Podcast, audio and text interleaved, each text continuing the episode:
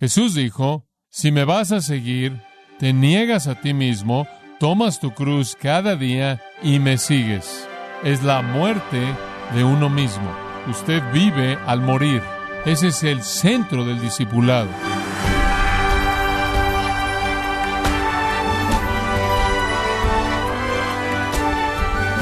Le saluda su anfitrión Miguel Contreras, dándole la bienvenida a su programa Gracias a vosotros con el pastor John MacArthur. Cuando extravía la llave de su casa, hay un momento de estrés que le hace entender el valor de esa llave y la importancia de contar con un buen cerrajero.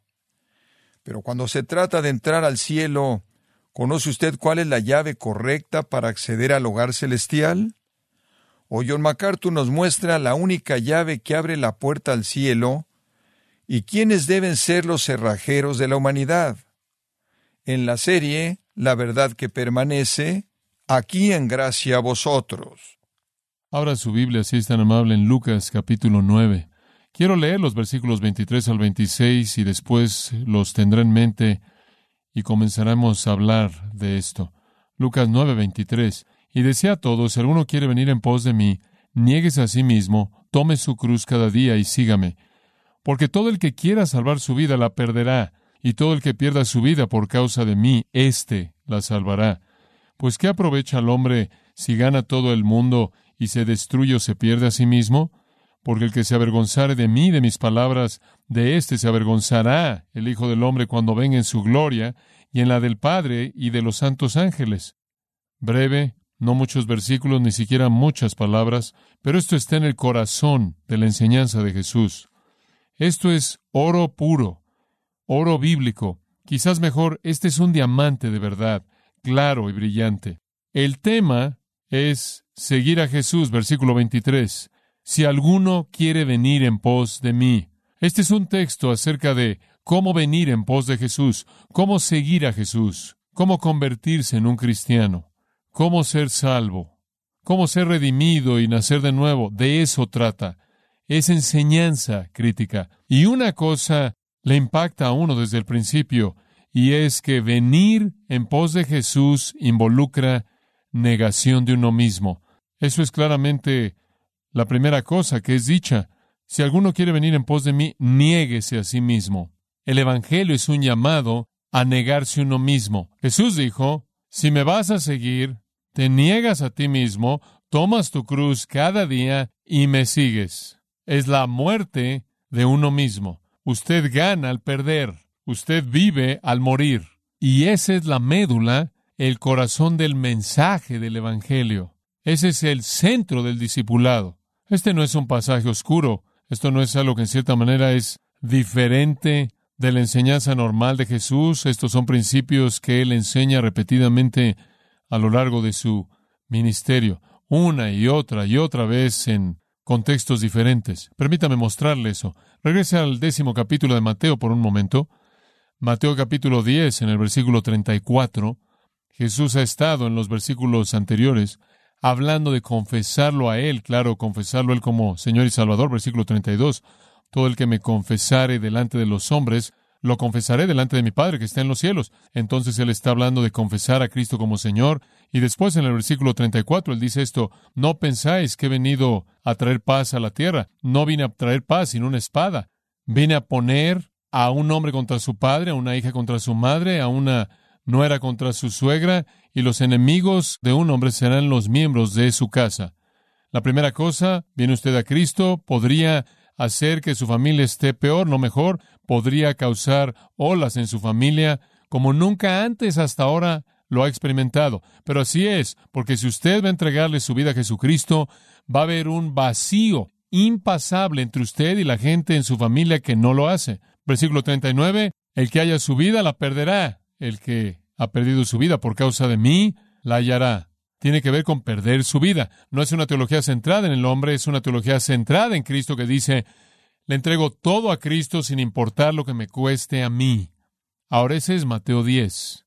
Marcos 10 es otra ilustración de esta enseñanza de Jesús. Esto se encuentra de manera absoluta en el corazón de la enseñanza de Jesús. Esa es la razón por la que estos cuantos versículos van a tomarnos algo de tiempo para estudiarlos porque esto debe ser entendido. Marcos 10, 21. Jesús aquí le está hablando a este joven rico que quiere la vida eterna. Él pregunta en el versículo 17 por la vida eterna y Jesús, usted recuerda, le habla y usted, si une todo el relato, Jesús confronta su pecado, él no lo admite, él no quiere entregar, ceder su justicia personal, el cual es el peor pecado, y después Jesús le habla acerca de su dinero y él no quiere entregar su dinero. Él quiere a Jesús, sí, él quiere vida eterna, pero Jesús lo confronta cara a cara con el hecho de que tienes que rendir tu justicia personal, el hecho de que piensas que eres bueno en ti mismo, que vas a tener que reconocerte a ti mismo como un pecador indigno, miserable, y vas a tener que estar dispuesto a entregar todas tus posesiones terrenales si yo así lo pido. Usted se acuerda de la historia. Él no lo quiso hacer. Versículo 21, Jesús sintió un amor por él y le dijo, una cosa te falta, ve y vende todo lo que tienes, dalo a los pobres y tendrás tesoro en el cielo y ven, sígueme. Jesús le dijo, el precio es, debes estar dispuesto a entregar todo. Quizás no lo pida, pero quizás sí, el precio es estar dispuesto. Ante estas palabras, demudó su rostro y se fue triste. Era uno que poseía mucha propiedad. Prefiero tener mi dinero, prefiero tener mi propiedad que a Jesús, entonces no eres digno de ser su discípulo. Si usted no está dispuesto a estar separado en su familia, si usted no está dispuesto a estar separado del mundo, si usted no está dispuesto a estar separado de las cosas materiales que usted posee, entonces Jesús no tiene tanto valor para usted. Es una proposición de todo o nada. No puede ser más claro que eso. En el capítulo 17 de Lucas, Jesús hablando de nuevo en otra ocasión, dice esto, versículo 33. Todo aquel que quiera guardar su vida la perderá. Todo aquel que pierda su vida la guardará. Es el mismo principio. Usted trata de aferrarse a usted, a sus planes, su agenda, su éxito, sus metas, su autoestima. Usted pierde. Usted pierde. En el capítulo 12 del Evangelio de Juan, para que sepa que Juan no dejó esta enseñanza medular de Jesús fuera? Juan 12, versículo 24. De cierto, de cierto os digo, a menos de que un grano de trigo caiga en la tierra y muera, permanece por sí mismo, pero si muere da mucho fruto. Si vas a ser fructífero en seguirme, Jesús dice, te va a costar tu vida, vas a tener que morir. El que ama su vida, versículo 25, la perderá. El que odia su vida en este mundo la guardará para vida eterna. Si alguno me sirve, sígame. Y el camino por el que iba era un camino a la persecución y la muerte.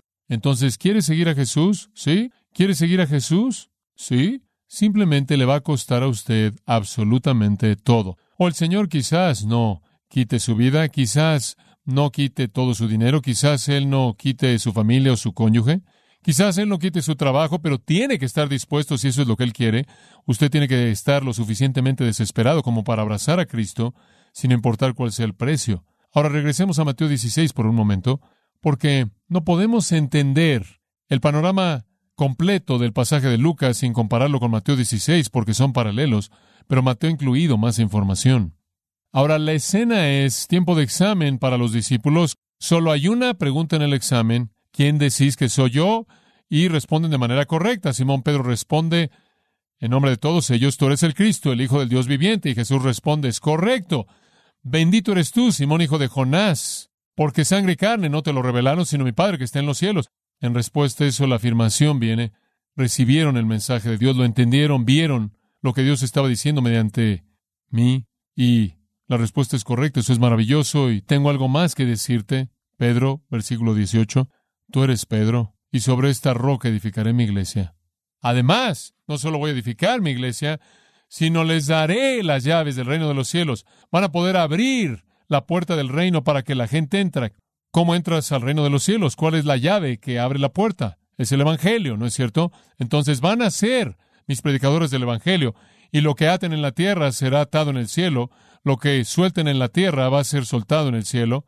Y entonces Jesús le dice a los apóstoles, van a abrir el reino con el Evangelio y van a decir a los pecadores que se arrepienten que están libres de su pecado y los pecadores que no se arrepienten están atados en su pecado. Van a ser mis representantes, van a ser mis agentes con autoridad en el mundo y van a traer a la gente al reino. Usted puede sentir el entusiasmo que está hirviendo. Aquí estamos, hombres. Esto es lo que hemos estado rebotando en los últimos dos años, esperando que sucediera. Él es el Mesías, Él va a edificar la iglesia, nada lo va a detener. Vamos a tener la autoridad de abrir y cerrar el reino. No la religión establecida del judaísmo, no los escribas y principales sacerdotes y los ancianos. Vamos a ser nosotros. Vamos a ser los primordiales, los preeminentes en el reino. Esto es lo que hemos estado esperando. Y después una afirmación que los sacudió, los sacudió. Versículo 20. Él advirtió a los discípulos que no le dijeran a nadie que él era el Cristo. Eso no tiene sentido, porque acaban de ser sacudidos por la emoción del momento, de la autoridad, de la invencibilidad de la iglesia ante la identidad de Jesús, y ahora él dice, no le digan a nadie, no es el tiempo. Y versículo 21, desde ese entonces Jesucristo comenzó a mostrarle a sus discípulos que él debía ir a Jerusalén, sufrir muchas cosas en manos de los ancianos y principales sacerdotes y los escribas, y ser matado y ser resucitado en el tercer día. ¡Qué noticia tan triste! Versículo 22. Pedro lo tomó a un lado y él comenzó a reprenderlo. Él dice, que Dios lo evite, Señor. Esto nunca te sucederá. Eso no va a pasar, no vas a morir. Ese no es el plan. Y Jesús se volvió y le dijo a Pedro, quítate de delante de mí, Satanás. Me eres tropiezo. Y aquí está por qué no estás poniendo tu mente en los intereses de Dios, sino en los del hombre. Tienes una idea centrada en el hombre. No estás poniendo tu mente en los intereses de Dios, sino en los del hombre.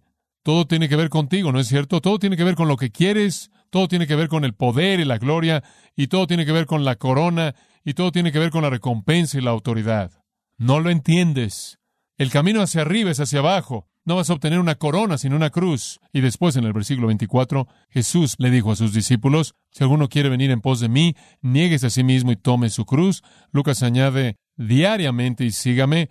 Y con eso vamos a hacer la transición de regreso a Lucas 9 y vamos a retomarlo ahí. Esta es una experiencia que sacudió a los apóstoles, habiendo llegado a esta confesión gloriosa y ahora habiéndoseles dicho que no dijeran nada y después habiéndoseles dicho que Jesús va a morir. Y no solo Jesús va a morir, sino que Él les está diciendo a todos ellos, de regreso a Lucas 9:23, si alguno quiere venir en pos de mí, niéguese a sí mismo, tome su cruz cada día y sígame. Y con esa afirmación Jesús abre la paradoja del discipulado. La paradoja del discipulado. Ahora esta sección, en cierta manera, la voy a dividir en cuatro categorías. El principio, la paradoja, la parucia y la probada las cuales veremos conforme avanzamos. Quiero que vea el principio en el versículo 23. El principio. No es difícil entender el principio. Es simplemente esto. Si usted quiere seguir a Cristo, ¿usted quiere ser un cristiano? ¿Quiere ser cristiano? Aquí está el mensaje. Niegues a sí mismo, tome su cruz y sígalo. ¿Oye usted eso en el Evangelio contemporáneo? ¿Alguna vez oye eso? ¿Alguna vez oye eso en un mensaje dado por un predicador en la televisión o evangelista? ¿Alguna vez ha oído alguien decir eso? ¿Alguna vez oye usted a alguien ponerse de pie en una multitud y decir, si quieres volverte cristiano, mátate a ti mismo, niégate a ti mismo de todas las cosas que tú anhelas y quieres y esperas, y debes estar dispuesto a morir y someterte de manera esclavizante en obediencia a Jesucristo? Eso no vende. Eso no es mercadotecnia inteligente, pero resulta ser la verdad. Entonces, ¿qué quiere hacer? ¿Que alguien se convierta de manera artificial? Esa es la manera popular. Darle a la gente la ilusión de que son salvos, cuando no lo son, para que algún día, cuando enfrenten a Cristo, van a decir, Señor, Señor. Él va a decir, apártate de mí, nunca te conocí. El Evangelio tiene que ser el Evangelio. ¿Quieres seguirme entonces? El principio es, es el fin de ti, si quieres seguirme es el fin de ti. Ya no existes. Pablo lo dijo de esta manera, porque para mí el vivir es ¿qué? Cristo. Y el morir es he aprendido a cómo vivir humildemente y cómo vivir en abundancia. He aprendido a tener cosas y no tener cosas, no importa. Si vivo, vivo para el Señor. Si muero, muero para el Señor. ¿Cuál es la diferencia? Soy del Señor, esa es la actitud. Los hombres quieren gloria, quieren salud, quieren riqueza, quieren felicidad. Quieren que todas sus necesidades percibidas sean satisfechas, que todas sus pequeñas comezones humanas sean rascadas. Quieren una vida sin dolor. Quieren la corona sin la cruz. Quieren la ganancia sin el dolor. Así es como la gente piensa. Ese no es el interés de Dios. El autor de nuestra salvación, de acuerdo con Hebreos 2.10, fue perfeccionado por el sufrimiento y también nosotros somos llevados mediante el fuego del sufrimiento.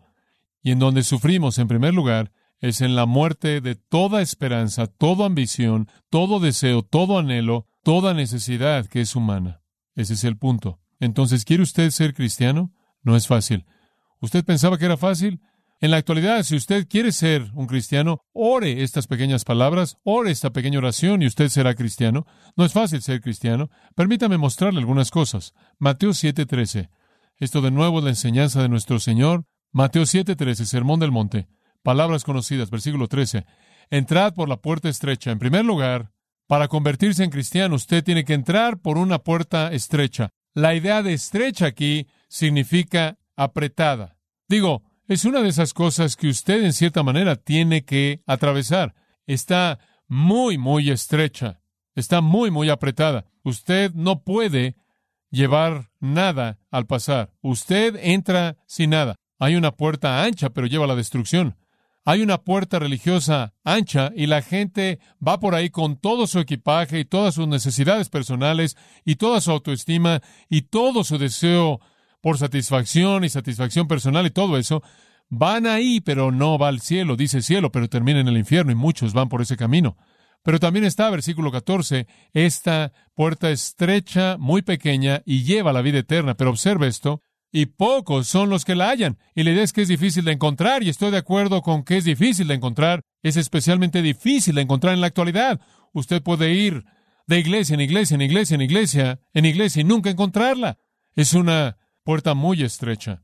Si usted pasa al capítulo 13 de Lucas, usted va a ver algunos elementos más de esta misma enseñanza. Lucas 13:23. Esto es muy, muy importante. Alguien le dijo a Jesús conforme él estaba pasando de una ciudad y aldea a otra, camino a Jerusalén. Alguien le dijo, Señor, ¿son unos pocos los que están siendo salvados? Esa fue la implicación de la enseñanza de Jesús, que esta es una puerta estrecha que es difícil de encontrar. Y entonces la pregunta viene, parece como si tú estás diciendo que son unos cuantos los que están siendo salvos. Y él les dijo, agonicen, esforzados, agonizomai, esforzados por entrar por la puerta estrecha, porque muchos os digo, buscarán entrar y no podrán. Es difícil de encontrar y es difícil de entrar por ella. ¿Por qué? ¿Por qué es tan difícil de encontrar y por qué es tan difícil de entrar por ella? Respuesta, porque es tan difícil negarse a sí mismo. Tan difícil. Esa es la realidad que reina en la condición caída humana, que el hombre es el amo de su propia alma, el capitán de su propia fe, que el hombre es el monarca de su propio mundo, que el hombre es el rey y decir que él tiene que matarse a sí mismo, negarse a sí mismo. Eso es demasiado que aceptar. Usted predique un evangelio que no incluye eso y la gente va a rodearlo usted por multitudes por entrar al cielo. Usted comienza a predicar el evangelio verdadero que llama a una negación personal total y absoluta, el reconocimiento de que usted no tiene nada de lo cual es digno, nada de lo cual puede ser felicitado, nada en usted que necesita ser salvado, sino que más bien usted está dispuesto a matar todo lo que usted es, todas sus esperanzas, sueños, ambiciones por causa de la perla, por causa de Cristo, y usted está viniendo en los términos de Dios. Eso no es fácil. Es difícil, en primer lugar, encontrar esa verdad. E inclusive es más difícil, una vez que la ha oído, someterse a ella, porque el hombre se adora a sí mismo, él es su propio Dios. Lo que necesitamos estarle diciendo a la gente no es, ven a Cristo y te vas a sentir mejor por cómo eres. No es Jesús quiere satisfacer la necesidad que tengas. Jesús no quiere satisfacer tu necesidad, tu necesidad mundana, terrenal, humana. Él quiere que estés dispuesto a decir, abandonaré todas las cosas que creo que necesito por causa de Cristo. Entonces, un poco más adelante, en el capítulo 14 del Evangelio de Lucas, vaya al versículo 28. Porque ¿quién de vosotros, Jesús dice, queriendo edificar una torre, no se sienta primero y calcula el costo para ver si tiene lo suficiente para terminarla? De otra manera, cuando haya establecido un fundamento y no pueda terminar, todos aquellos que lo observen van a comenzar a burlarse, diciendo, este hombre comenzó a construir, no pudo terminar. Ahora, si usted va a venir a Cristo, usted tiene que contar o calcular el costo. Usted va a tener que calcular el costo antes de que haga la pretensión de que viene a Cristo, una pretensión de que usted está dispuesto a seguir a Jesús, ha calculado el costo, entiende que hay un precio que pagar, sabemos cuál es el precio. El precio acaba de ser dado en los versículos 26 y 27 que leí antes.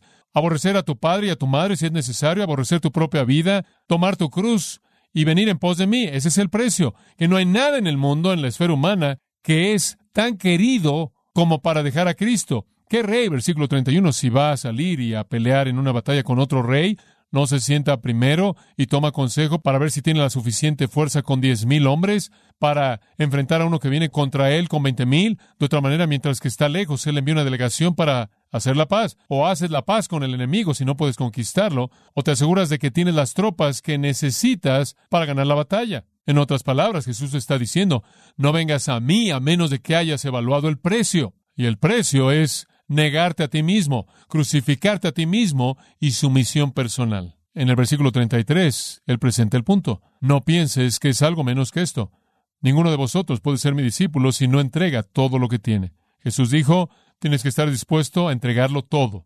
No vas a ser salvo al deshacerte de todos tus bienes terrenales, pero tienes que estar dispuesto a entregarlo todo. Así de devoto estás a la causa de Cristo, te niegas a ti mismo de todos tus anhelos mundanos, te negarás a ti mismo de tu propio derecho a vivir y entregar tu vida, si es necesario, por la causa de Cristo y te vas a someter a su voluntad siguiendo lo que Él pida, sea que Él diga que debes perder estas cosas o puedes mantenerlas, eso depende de Él.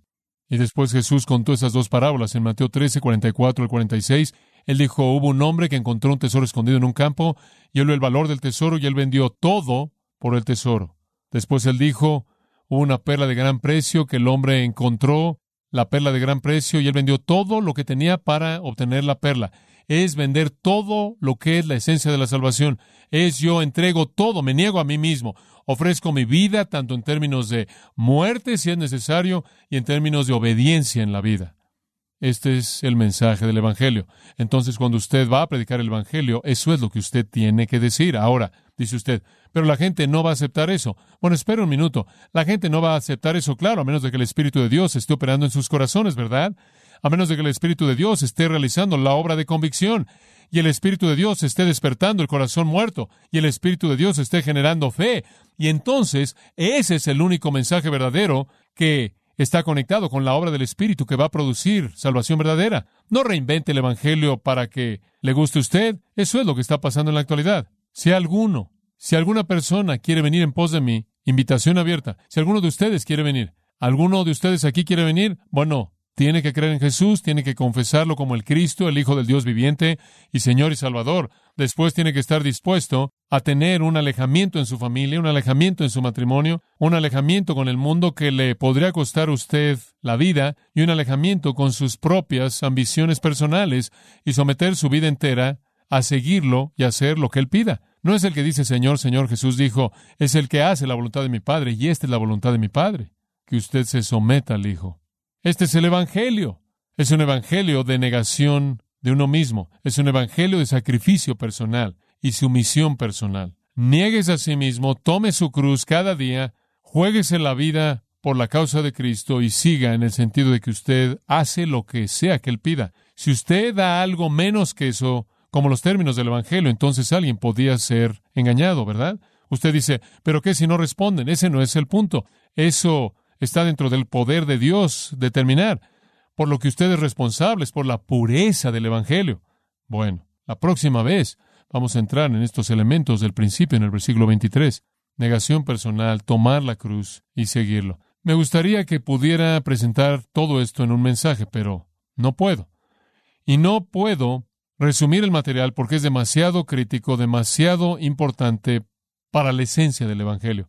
Pero creo que usted puede darse cuenta para este momento de cuán importante es esto, cuán crítico es, cuán repleto está en la enseñanza de Jesús y conforme entremos en estos elementos la próxima vez y pasemos del principio a la paradoja, usted va a ver con claridad cuál es su responsabilidad en términos de seguir a Jesús y en términos de proclamar ese mensaje a otros. Inclinémonos en oración. Señor nuestro, recordamos de nuevo que esta no es una obra humana, ni podremos lograrla nuestra propia fuerza, pero es tu obra poderosa el quebrantarnos de nosotros mismos, es tu obra llevarnos a tener un corazón contrito y humillado, hacernos capaces de entregarlo todo, de dejar todo, de perder todo deseo personal, voluntad personal, hacer un lado todos nuestros sueños y ambiciones, metas, planes, esperanzas, necesidades que pensamos que tenemos, y en desesperación, contemplando nuestra pecaminosidad, abrazar la salvación que Jesús da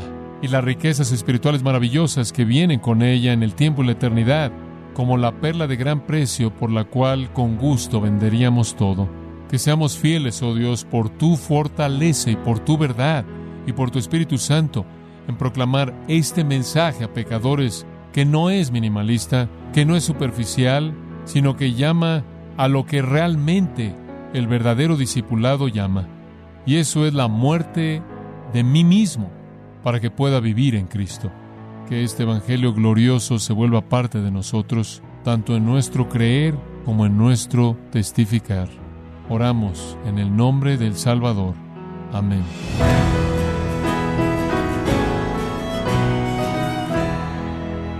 John MacArthur nos recordó la sobria realidad de que no es fácil ser cristiano y que está llamado a esforzarse, a negarse a sí mismo y abrazar la justicia de Cristo.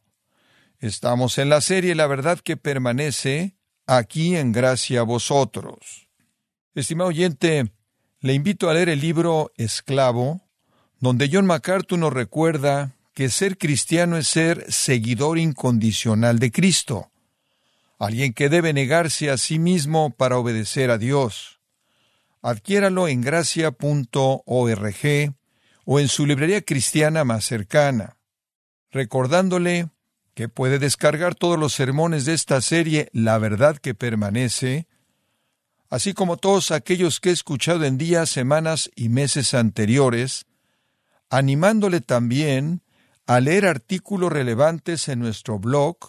Para los sermones y el blog, puede acceder en gracia.org.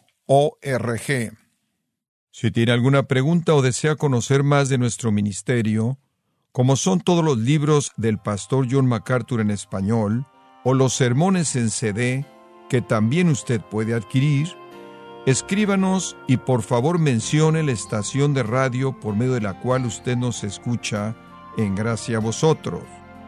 Es importante conocer no solo el país y ciudad de donde usted nos escucha, sino también la radio. Para quienes contactan nuestro ministerio por primera vez, pueden solicitar una copia del mensaje de promoción sin costo alguno, un mensaje por oyente únicamente. Si usted vive en los Estados Unidos o Puerto Rico, escríbanos a Gracia Vosotros, P.O. Box 4000, Panorama City, California, 91412 o puede escribirnos a través del siguiente correo electrónico radio arroba gracia Bueno, en nombre de John MacArthur y el personal de este organismo, queremos darle las gracias por su tiempo y sintonía y queremos pedirle que no deje de orar por este ministerio, como también por la estación de radio por la cual usted nos escucha de lunes a viernes. Este es su amigo Miguel Contreras, invitándole a sintonizar nuestra próxima edición para que juntos continuemos desatando la verdad de Dios un versículo a la vez. No se lo pierda, aquí en Gracia a Vosotros.